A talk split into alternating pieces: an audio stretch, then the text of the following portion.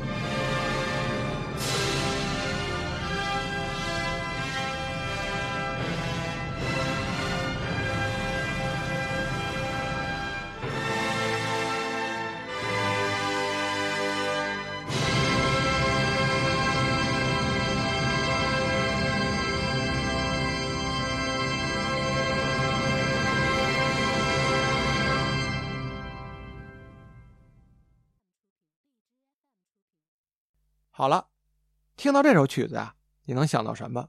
我先说说我的啊，我想到了外太空，想到了太空船，想到了月球表面上刺眼的白光。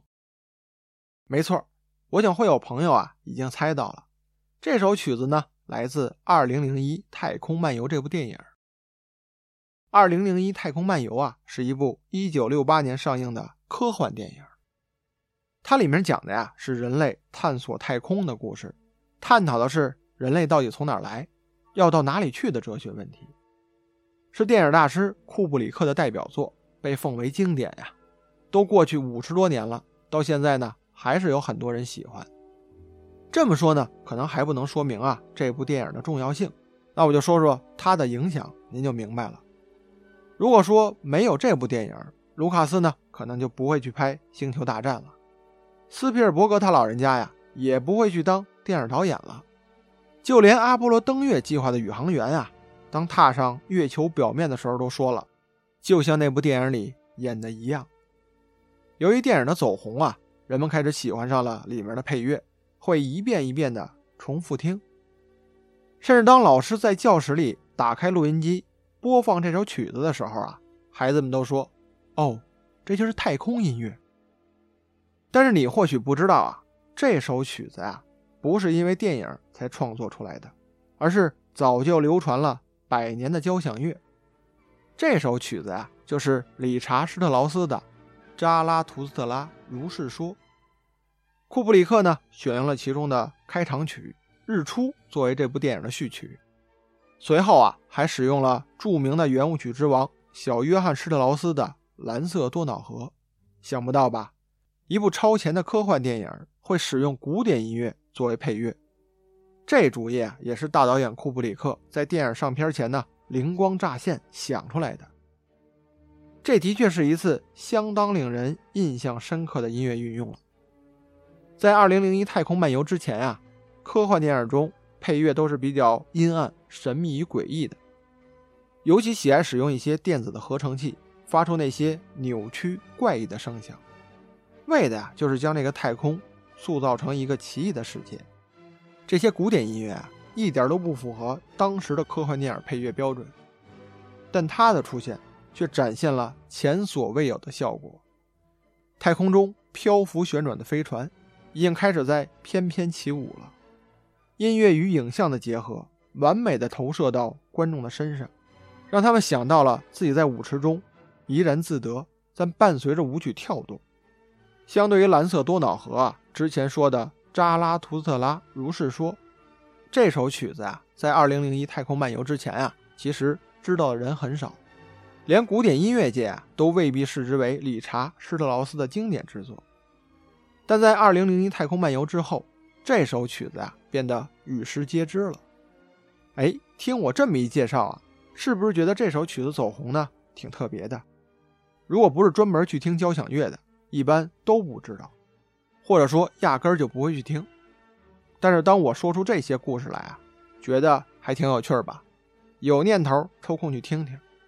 要知道啊，作为一名侦探，我是很善于挖掘这些背后的故事，还擅长把这些复杂难懂的内容呢说的通俗易懂。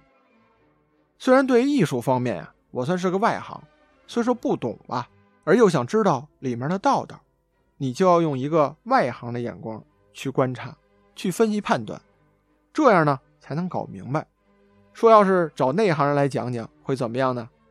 这一大帮内行人给您聊音乐，人家一点头，一个眼神过去，就省去了很多话，您还怎么搞懂？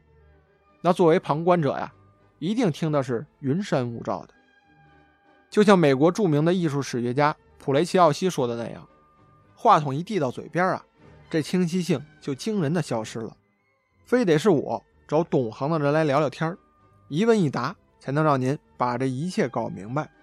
所以啊，当我遇到那些类似图书馆、音乐库一样的朋友，我就会可劲儿的从他们身上搜些故事出来，不用他们去跟我谈那些欣赏感受，因为在我看来啊，艺术给人的感受千变万化，每个人都不太一样，靠的是你自己去思考。